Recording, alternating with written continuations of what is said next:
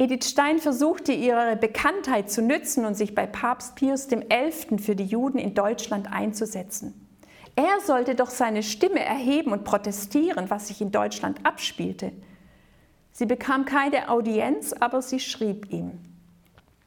Als Reaktion wohl nicht nur auf diese Intervention schrieb er im Jahr 1937 die Enzyklika mit brennender Sorge, ganz gegen den vatikanischen Brauch in Deutsch, nicht Latein.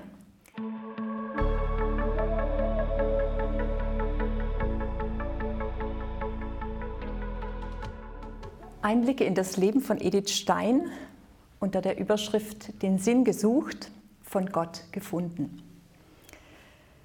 Ein Augenzeuge, Pfarrer Meckes, von einer Begegnung am 7. August 1942 auf dem Bahnhof in Schifferstadt. Pfarrer Meckes schreibt, von Speyer kommend musste ich in Schifferstadt auf den Anschluss nach Ludwigshafen warten. Nur noch zwei Damen standen etwa 30 Meter von mir entfernt auf demselben Bahnsteig, sonst war niemand zu sehen. Aus Richtung Neustadt fuhr auf dem äußersten Bahnsteig ein Güterzug ein. Das Ausfahrtssignal stand auf Halt. Es fiel mir auf, dass nach einigen Wagen ein Personenwagen mit Soldaten dabei war. Da sich in den haltenden Wagen etwas regte, dachte ich an einen militärischen Viehtransport. Aus der mit Stacheldraht vergitterten Luke schauten mich zwei Augen, Menschenaugen an, und eine Männerstimme fragte, wo halten wir? Meine Antwort in Schifferstadt. Im Wagen gab es eine Bewegung und gleich darauf spricht eine Frau. Waren Sie nicht im Konvikt? Doch, wer sind Sie? Es kam die Antwort, ich bin Schwester Teresa Benedicta Agruce Edith Stein. Ich kenne Sie, antwortete ich. Darauf bat sie, bestellen Sie doch Herrn Prälat Lauer und den Schwestern von St. Magdalena in Speyer liebe Grüße. Warten Sie. Ich wollte schnell nachsehen, wohin der Transport laufen sollte und näherte mich dem Wagen. Drei Soldaten waren aus dem Personenwagen gesprungen und einer schrie, was ist da hinten los? Ich drehte mich um und ging etwas zur Mitte des Bahnsteigs, sah auch, dass der Zug inzwischen Ausfahrt hatte. Er zog langsam an, die drei Soldaten stiegen ein. Edith Stein rief, Hallo, Achtung! und ließ ein kleines Zettelchen herausfallen, vielleicht die Hälfte von einem Taschenkalender groß. Es fiel flatternd herunter, blieb brav liegen. Ein langer Güterzug mit etwa 50 Wagen rollte vorüber, gefüllt mit armen Menschen. Das war einer der Züge, die im niederländischen Sammellager Westerbork gestartet waren und Kurs auf Polen genommen hatten. 40.000 Juden wurden damals im August 1942 in den Niederlanden gesammelt und abtransportiert, darunter auch Edith Stein und ihre Schwester Rosa Stein. Man hatte sie aus dem Karmeliterkloster in Echt nahe der deutschen Grenze geholt. Ihre Spur verlor sich nach dieser letzten Begegnung. Es war ein letztes Lebenszeichen gewesen. Heute weiß man, dass der Weg von Edith Stein schon zwei Tage später in den Gaskammern von Auschwitz endete. Edith Stein ahnte wohl, dass diese Reise ihr nichts Gutes bringen würde. Komm, wir gehen für unser Volk, hatte sie zu ihrer leiblichen Schwester Rosa gesagt als die Gestapo sie an der Klosterpforte abgeholt hatte. Die beiden als Jüdinnen geborene Frauen hatten sich im Kloster nicht einfach versteckt. Sie waren beide zum katholischen Glauben konvertiert und getauft worden. Edith Stein selbst war seit Oktober 1933 Mitglied des Karmeliterinnenordens. Aber das zählte ja nicht. Es ging um Volk, Blut und Rassenwahn. Außer Edith und Rosa fielen noch vier weitere Mitglieder der Familie Stein dem Holocaust zum Opfer. Zwei Geschwister, eine Schwägerin und eine Nichte. Die anderen waren rechtzeitig emigriert. Es war eine große Familie gewesen. Edith Stein war am 12. Oktober 1891 als elftes Kind der Eheleute Siegfried und Auguste Stein in Breslau zur Welt gekommen. Vier ihrer Geschwister waren früh gestorben, mit sechsen wuchs sie auf. Der älteste Bruder war bereits 19 Jahre alt, als Edith geboren wurde. Edith war noch keine zwei, da verstarb ihr Vater an einem Hitzschlag bei der Waldarbeit. Die Mutter übernahm den Holzhandel, den er geführt hatte, und brachte ihn zur wirtschaftlichen Blüte. Die Familie Stein gehörte zum liberalen, national gesinnten Judentum. Erst die politischen Veränderungen und Emanzipationsgesetze des 19. Jahrhunderts machten es möglich, dass auch Juden preußische und später deutsche Staatsbürger werden konnten. Dass der Vater den Namen Siegfried trug und die Mutter Auguste, das kam sicher noch nicht von ungefähr. Man war Teil der Gesellschaft, Teil der deutschen Geschichte, nur dass die Familie eben in die Synagoge ging und zu Hause die Traditionen des jüdischen Glaubens pflegte. Vor allem die Mutter blieb diesem Glauben treu. So sagte sie einmal, sie freue sich, dass ihre Jüngste, die Edith, am großen Versöhnungstag zur Welt gekommen sei. Und das verbinde sie auf ganz besondere Weise miteinander. Edith die jüngste, man kann es sich vorstellen, sie war erzogen, verwöhnt und gefördert von ihren sechs älteren Geschwistern. Über sich selbst schreibt sie später, in den ersten Lebensjahren war ich von einer quecksilbrigen Lebhaftigkeit, immer in Bewegung, übersprudelnd von drolligen Einfällen, keck und naseweiß, dabei unbezähmbar, eigenwillig und zornig, wenn etwas gegen meinen Willen ging. Doch im Innern des bockigen Trotzkopfs, so fährt sie fort, gab es noch eine verborgene Welt. Was ich am Tage dort sah und hörte, das wurde verarbeitet. Der Anblick eines Betrunkenen konnte mich Tage und Nächte lang verfolgen und quälen. Sensibel war sie also, neugierig und voller Ideen. Auch als Schülerin zeigte sie sich wissbegierig und keck. Sie schmökerte viel, oft schon morgens, während die Mutter ihr die Zöpfe flocht schrieb kleine Theaterstücke. Nur das Rechnen war nicht so ihr Ding, da soll sie von ihrer Schulkameradin bisweilen abgeschrieben haben. Nach der Grundschule in Breslau, die damals nach der achten Klasse endete, ging sie für ein knappes Jahr zu ihrer Schwester Erna nach Hamburg und unterstützte diese im Haushalt. Zum ersten Mal eigenverantwortlich arbeiten. Das gab ihr Selbstvertrauen, zeigte ihr aber auch, dass ihr eigentliches Interesse dem Wissen und Forschen galt. Deshalb ging sie zurück nach Breslau, um das Abitur zu machen. Das hieß damals für ein Mädchen, dass es zunächst einmal den Dreijahresstoff in Mathematik und Latein nachzuholen hatte, ehe sie sich aufs Gymnasium anmelden konnte. Noch waren die Bildungswege streng getrennt und der Weg in die Wissenschaft für das weibliche Geschlecht beschwerlich. Mit einem Privatlehrer gelang es Edith Stein, den Stoff in sechs Monaten aufzuholen. Sie schreibt, und das skizziert so ein wenig ihre Art, in der sie sich in Lern- und Lesestoff, ins Forschen und Diskutieren vertiefen konnte. Ich zitiere, dieses halbe Jahr rastloser Arbeit ist mir immer als die erste ganz glückliche Zeit meines Lebens in Erinnerung geblieben. Es lag wohl daran, dass zum ersten Mal meine geistigen Kräfte in einer ihnen entsprechenden Aufgabe voll angespannt waren. Wenn ich ganz allein in dem Zimmer, das mir zur Arbeit zugewiesen war, am Schreibtisch saß, kümmerte mich die ganze übrige Welt nichts mehr. Nach jeder gelösten Mathematikaufgabe pfiff ich ein paar Takte als Triumphlied. 1911, also mit 20 Jahren, schrieb sich Edith Stein als Studentin ein. Für Germanistik, Geschichte, Latein und Philosophie und belegte auch eine Vorlesung in Experimentalpsychologie. Erst seit drei Jahren war das möglich. Bis dahin waren Frauen vom Studium an einer Universität noch ausgeschlossen gewesen.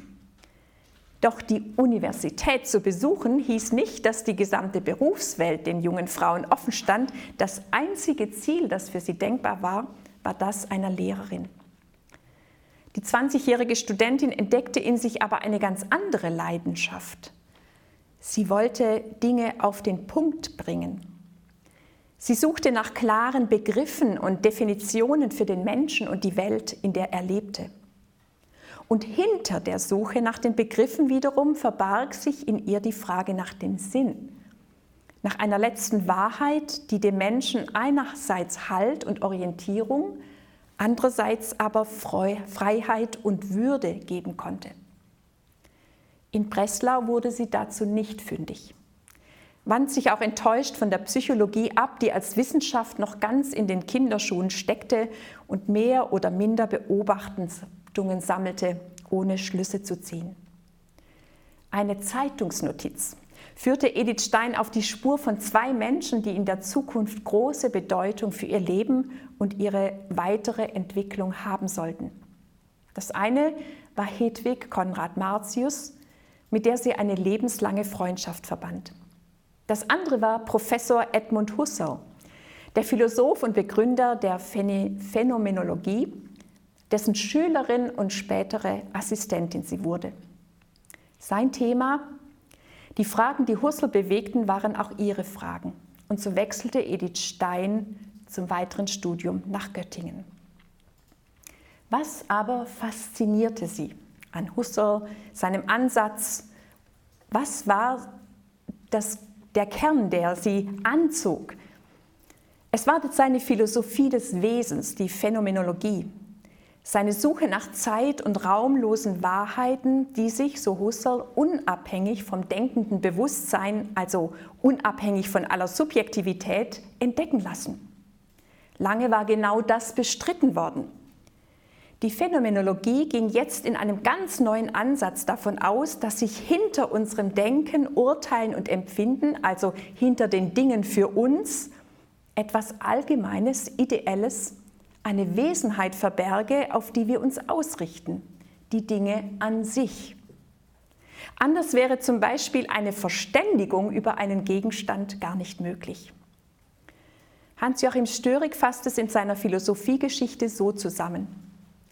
Dass ich eine Aussage, die ein anderer macht, verstehen kann, beruht darauf, dass wir beide in unserem Bewusstseinsakt auf etwas Identisches gerichtet sind, welches unabhängig von diesem Akt existiert.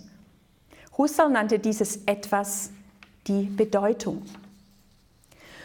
Und wie kommt man nun zu dieser Bedeutung? Wie kommt man ihr auf die Spur?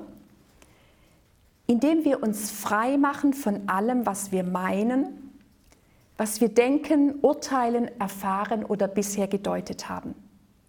Erst mit der sogenannten Reduktion bekommt das philosophische Denken jenes Bewusstsein in den Griff, in dem der ganze Welthorizont und der Sinn aller Gegenstände sich konstituiert. Das heißt, Husserl war überzeugt, dass es das Ding an sich gibt. Natürlich ging er davon aus, dass alles Erkennen subjektiv eingefärbt ist. Er traute dem Erkennen aber auch die Kraft zu, aus der Fülle zufälliger Eindrücke das Wesen der Dinge herauszuholen, eben mit dem richtigen Instrumentarium, mit einer Disziplin des Denkens, mit der Reduktion. Mit diesem philosophischen Ansatz ebnete Husserl übrigens der Grundlagenforschung den Weg, die in den Naturwissenschaften immer größere Bedeutung gewinnen sollte. Edith Stein war begeistert. Genau das wollte sie wissen, was die Bedeutung, was der Sinn dessen ist, was wir sehen und wahrnehmen. Und schnell fand sie in den Husserl-Kreis hinein und diskutierte bald mit. Ein befreundeter Breslauer schrieb, in Göttingen wird nur philosophiert, Tag und Nacht, beim Essen, auf der Straße, überall. Man spricht nur von Phänomenen. Doch das intensive Studium zeigte bei Edith Stein auch seine Schattenseiten. Es belegte sie mehr und mehr mit Beschlag, tatsächlich Tag und Nacht. Sie fand kaum noch Ruhe, begann über Fragen zu verzweifeln, denn öffnete sich der Weg zu einer Antwort, wurden gleichzeitig viele neue Fragen wie ein Abgrund vor ihr aufgetan. Sie selbst schrieb, nach und nach arbeitete ich mich in eine richtige Verzweiflung hinein. Es war zum ersten Mal in meinem Leben, dass ich vor etwas stand, was ich nicht mit meinem Willen erzwingen konnte. Das brachte mich so weit, dass mir das Leben unerträglich schien. Ich konnte nicht mehr über die Straße gehen, ohne zu wünschen, dass ein Auto über mich hinwegführt. Es ahnte wohl niemand, wie es in mir aussah. Nicht nur Überarbeitung hatte Edith Stein in die Depression geführt. Es war die Entdeckung, dass die reine Philosophie oder Wissenschaft auf die entscheidende Frage keine Antwort geben kann, die Frage nach dem Sinn, nach einem letzten Grund der Wirklichkeit, nach der einen letzten Wahrheit hinter den Dingen. Ihrem langjährigen Gesprächspartner und Brieffreund Roman Ingarden vertraute sie an, letztlich komme man um die Metaphysik nicht mehr herum. Sie schreibt, ich finde, man rennt an allen Ecken und Enden daran. Es ist unmöglich, eine Lehre von der Person abzuschließen, ohne auf Gottes Fragen einzugehen. Und es ist unmöglich, ohne sie zu verstehen, was Geschichte ist. Dabei hatte Edith den Glauben ihrer Kindheit längst abgelegt. An der Tradition ihres Volkes konnte sie nicht mehr anknüpfen, begegnete aber ebenfalls in Göttingen einer schillernden Gestalt, dem Philosophen Max Scheler, ein ebenfalls zum katholischen Glauben konvertierter Jude, der sich den phänomenologischen Ansatz aneignete, um ihn durch das katholische Wertesystem zu ergänzen. Er vertraute mehr auf die religiöse Intuition des Menschen, wie er sagte, als auf die reine Vernunft. Und Edith Stein schreibt über die Begegnung mit ihm, sie führte mich noch nicht zum Glauben, aber sie erschloss mir einen Bereich von Phänomenen, an denen ich nun nicht mehr blind vorbeigehen konnte. Die Schranken der rationalistischen Vorurteile, in denen ich aufgewachsen war, ohne es zu wissen, fielen und die Welt des Glaubens stand plötzlich vor mir. Menschen, mit denen ich täglich umging, zu denen ich mit Bewunderung aufblickte, die lebten darin. Sie mussten zumindest eines ernsten Nachdenkens wert sein. Zu diesen Menschen gehörte eben auch ihre Freundin Hedwig Martius.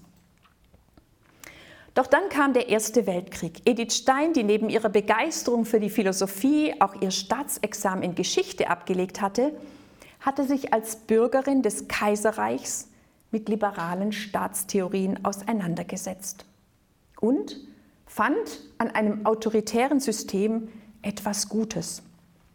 Die Kriegsbegeisterung sah sie durchaus kritisch, aber sie schrieb im August 1914, heute hat mein individuelles Leben aufgehört und alles, was ich bin, gehört dem Staat. Wenn ich den Krieg überlebe, dann will ich es als neu geschenkt wieder aufnehmen.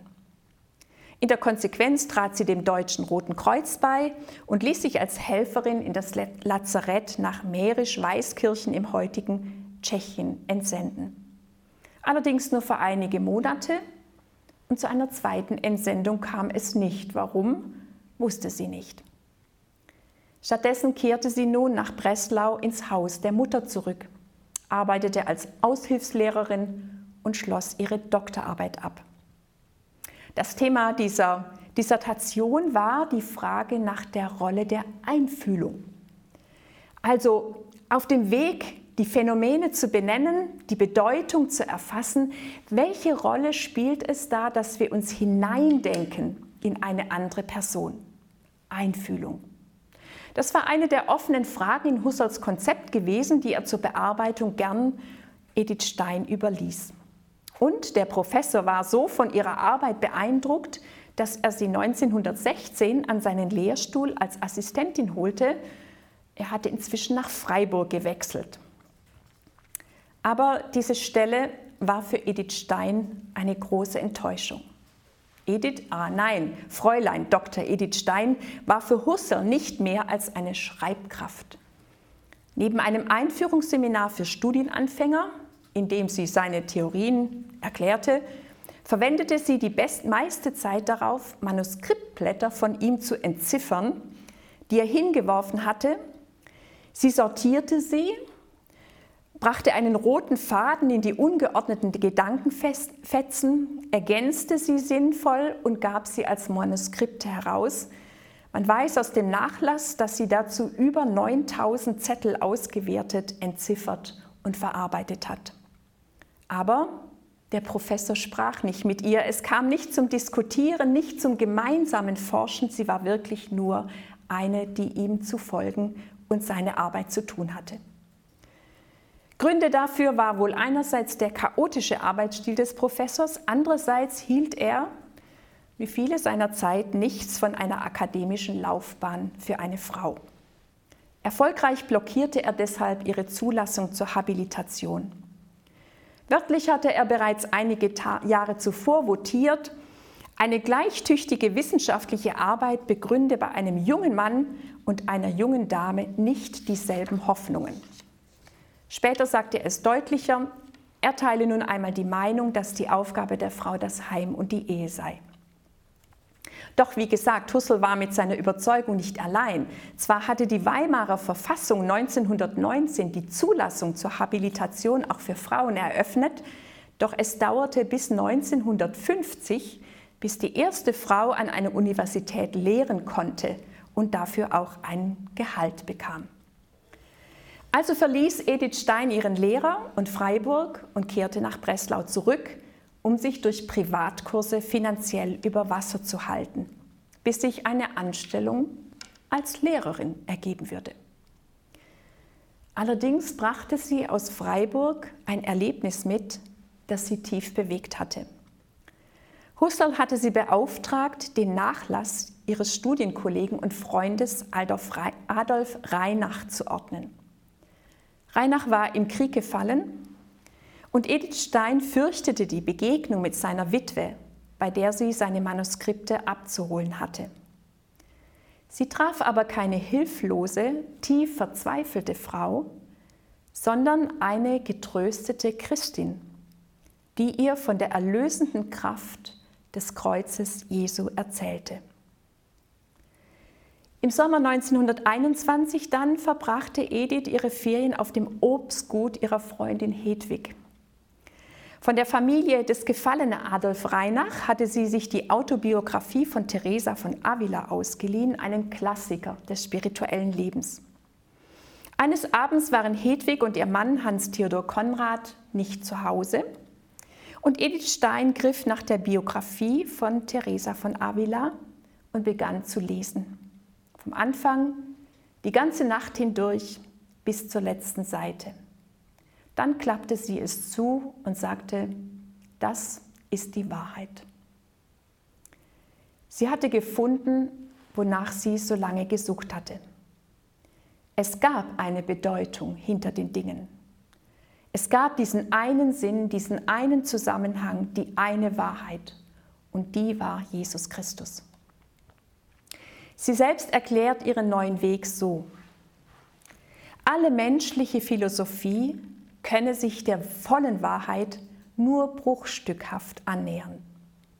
Die volle Wahrheit ist, so sie selbst, es gibt eine Erkenntnis, die die Wahrheit ganz umfasst die nicht unendlicher Prozess, sondern unendlich ruhende Fülle ist. Und das ist die göttliche Erkenntnis. Wahrheit aber bedeutete für sie Sinn und Sinn bedeutete Halt. Und so konnte sie sagen, die spezifische Glaubensgewissheit ist ein Geschenk der Gnade. Verstand und Wille haben die theoretischen und praktischen Konsequenzen daraus zu ziehen. Das heißt, die Gotteserkenntnis tritt an die erste Stelle. Was sie gesucht hatte bis zur Erschöpfung, war ihr geschenkt worden. Tags darauf kaufte sie sich einen katholischen Katechismus und ein Messbuch und studierte beides. Bald war sie entschlossen, sich taufen zu lassen, und zwar katholisch, denn sie liebte die sinnlichere Art und die lateinische Sprache der Messe am 1. Januar 1922. Sie war wenige Monate zuvor 30 Jahre alt geworden, wurde sie in Bergzabern getauft und ihre Freundin Hedwig war die Taufzeugin. Bemerkenswert ist, dass dieser 1. Januar im katholisch-liturgischen Kalender das Fest der Beschneidung Jesu ist. Das heißt, der Tag, an dem er in den Bund des jüdischen Volkes aufgenommen wird. Und nun trat Edith Stein als Mitglied dieses ersten Bundes in den neuen Bund ein, den Jesus durch seinen Tod geschlossen hatte. Und das ist nicht zufällig. Für Edith Stein ist es kennzeichnend, dass sie ihre jüdischen Wurzeln nie verleugnet hat. Später in ihrer Zeit als Ordensschwester konnte sie erzählen, wie berührt sie davon war, vor dem Tabernakel zu knien, also dem Ort, an dem Leib und Blut Jesu aufbewahrt wird, mit einem Blick auf den Altar der Maria. Sie sagte Jesus, aber auch Maria. Beide sind wir ihres Blutes. Ihre Mutter allerdings tat sich mit dem Übertritt ihrer Tochter schwer, verständlicherweise. Es gab sogar eine Zeit, in der sie den Kontakt zu ihrer Tochter völlig verweigerte. Die Mutter war deshalb auch ein wichtiger Grund, warum Edith Stein nach ihrer Taufe zwölf Jahre wartete, bis sie einem Orden beitrat, obwohl sie sich von Anfang an gewünscht hatte, nach dem Vorbild von Teresa von Avila Nonne zu werden. Aber das wollte sie ihrer Mutter nicht zumuten und auch ihre Mentoren rieten ihr davon ab. Sie hatten erkannt, wie begabt Edith Stein war und wie wichtig es sein würde, dass sie noch Zeit hatte, wissenschaftlich zu arbeiten und öffentlich aufzutreten. Und doch wurde sie schon bald Teil eines Ordens, in gewisser Weise. Sie wurde berufen an das Mädchengymnasium und das Lehrerinnenseminar der Dominikanerinnen in Speyer. Edith Stein würde bei ihnen im Kloster wohnen, an den Gebetszeiten und Messfeiern teilnehmen, junge Frauen und angehende Ordensfrauen unterrichten und gleichzeitig frei sein für ihr wissenschaftliches Arbeiten. Außerdem würde eine umfangreiche Vortragstätigkeit dazukommen. Sie selbst schreibt über ihr Ankommen dort, es gibt keinen Menschen auf der Welt, mit dem ich tauschen möchte. Und das Leben habe ich erst lieben gelernt, seit ich weiß, wofür ich lebe. Sicher nicht nur für eine Aufgabe, sondern auch für das, was sie entdeckt hatte. Wie gesagt, sie war Lehrerin, Dozentin, sie gab Deutsch und Geschichte am Lyzeum, sie arbeitete sich ins, für das Lehrerinnenseminar in die Pädagogik ein, die sie schon immer brennend interessiert hatte auf der Frage, was der Mensch ist. Und sie gab Ordensfrauen die Einführung in die Philosophie sowie unterrichtete Novizinnen in Latein. Das war eine große Vielfalt. Dazu kamen Anfragen zur wissenschaftlichen Arbeit. Sie übersetzte zunächst Briefe und Tagebücher des englischen katholischen Kardinals John Henry Newen und schließlich widmete sie sich auf Anregung eines Jesuitentheologen den Untersuchungen über die Wahrheit von Thomas von Aquin. Mit Thomas von Aquin setzte sich Edith Stein tatsächlich intensiv auseinander. Seine systematische Durchdringung der überlieferten Glaubenswahrheiten war für sie ein großer Schatz.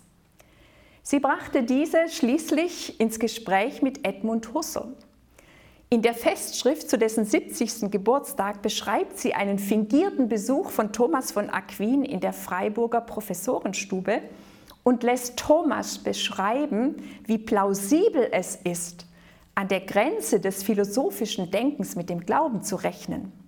Ich zitiere, wenn der Glaube Wahrheiten erschließt, die auf anderen Wege nicht zu erreichen sind, so kann die Philosophie auf diese Glaubenswahrheiten nicht verzichten, ohne einmal ihren universellen Wahrheitsanspruch preiszugeben. Der Versuch, Phänomenologie und Scholastik zu verbinden, ist eine Frucht aus der Arbeit von, an Thomas von Aquin. Eine andere Frucht ist, dass Edith Stein einen zweiten Versuch zu einer Habilitation begann, ausgehend von Aquins Unterscheidung von Akt und Potenz. 1935 und 36 war der erste Versuch, diese Schrift zu drucken, äh, unter dem Titel Endliches und ewiges Sein. Tatsächlich erschienen ist sie erst nach dem Kriege. Aber Mitte der 30er Jahre ist Edith Stein längst Ordensfrau der Karmeliterinnen. Bevor aber ich zum Eintritt ins Kloster komme, zuvor noch ein Blick auf die zwei Hauptthemen ihrer Vorträge und Artikel, die sich neben ihrer Tätigkeit in Speyer entwickelten. Da ging es zum einen um die Pädagogik. Sie lag ihr als Philosophin sowieso nah, weil sie sich für das Wesen und Werden des Menschen interessiert hatte. Maria Montessoris moderner Ansatz, das Individuum zu fördern, hatten es auch Edith Stein angetan. Doch Edith Stein sah das Individuum nie isoliert, sondern immer eingefügt in einen sozialen Zusammenhang und in jedem Fall auf seiner Suche nach Gott. Jeder Mensch ist ein Gottsucher, schrieb sie. Nicht, was er für eine Gemeinschaft leistet, für Familie, Volk und Menschheit, ist letzter Maßstab seines Wertes, sondern ob er dem Ruf Gottes folgt. Starke Worte einer Zeit, in der der Nationalsozialismus immer mehr die Macht übernahm. Das zweite Thema war nun tatsächlich die Frage nach der Berufung der Frau in einer sich verändernden Gesellschaft. Was heute sehr konservativ wirkt, war damals revolutionär. Schon als Studentin hatte sich Edith Stein mit der Frauenbewegung beschäftigt, aber eine Aktivistin war sie nie geworden. Nach dem Ersten Weltkrieg und mit der Weimarer Verfassung brach für das weibliche Geschlecht eine neue Zeit an. Um es genauer zu sagen, Frauen wurden erstmals überhaupt in einer deutschen Verfassung erwähnt, nämlich im Artikel 109, wo es heißt, alle Deutschen sind vor dem Gesetz gleich, Männer und Frauen haben grundsätzlich dieselben staatsbürgerlichen Rechte und Pflichten. Was aber bedeutete das, abgesehen davon, dass Frauen wählen durften, was wir ja vor einigen Jahren gefeiert haben, oder gewählt werden konnten? Theoretisch standen ihnen doch jetzt alle Berufe offen, aber was war ihr spezieller Auftrag als Frau in der Gesellschaft? Ediths Antwort Mann und Frau stehe die Bildung zu, dieselbe. Und beide bringen ihre persönlichen Stärken, Begabungen und Veranlagungen mit ein, die sich in individueller Weise auf jedem beliebigen Sachgebiet verwirklichen lässt. Also, alles ist möglich. Aber in einem zweiten Schritt argumentiert sie von der Schöpfungs- und Erlösungsordnung her. Mann und Frau sind als Ebenbild Gottes geschaffen. Jesus hat Frauen gefördert, bevorzugt. Sie weist sogar die restriktiven Äußerungen von Paulus als zeitbedingt zurück, sagt dann aber, die Einstellung der Frau geht auf das lebendig Persönliche, geht auf das Ganze. Hegen, hüten und bewahren, nähren und im Wachstum fördern, das ist ihr natürliches, echt mütterliches Verlangen. Ehefrau und Mutter zu sein, liege ihr also. Gleichzeitig könne sie sich diese Art in der Ausübung jedes Berufes zeigen. Edith Stein hatte ja selbst ein leuchtendes Beispiel dafür vor Augen, die eigene Mutter, die eine große Familie und die Leitung eines kaufmännischen Betriebs bewältigt hatte. Schon damals fanden einige Edith Steins Ausführungen als zu fromm Sie selbst reagierte darauf in einem Brief an eine Freundin und sagte, es gehe ihr doch nur darum, darauf hinzudeuten, wie man es anfangen kann, an der Hand des Herrn zu leben. Es ging ihr nicht um irgendwelche Stereotype, sondern es ging ihr darum, dass jeder Mensch den Willen Gottes sucht und ihn im alltäglichen Leben umsetzt. Dass der Glaube zu einer Verantwortung in der Gesellschaft verpflichtet Dafür wollte sie werben. Edith Stein war mit ganzem Herzen Lehrerin, Forscherin und Dozentin. Gleichzeitig genoss sie die Möglichkeit, im Dominikanerinnenkloster in Speyer am geistlichen Leben teilzunehmen.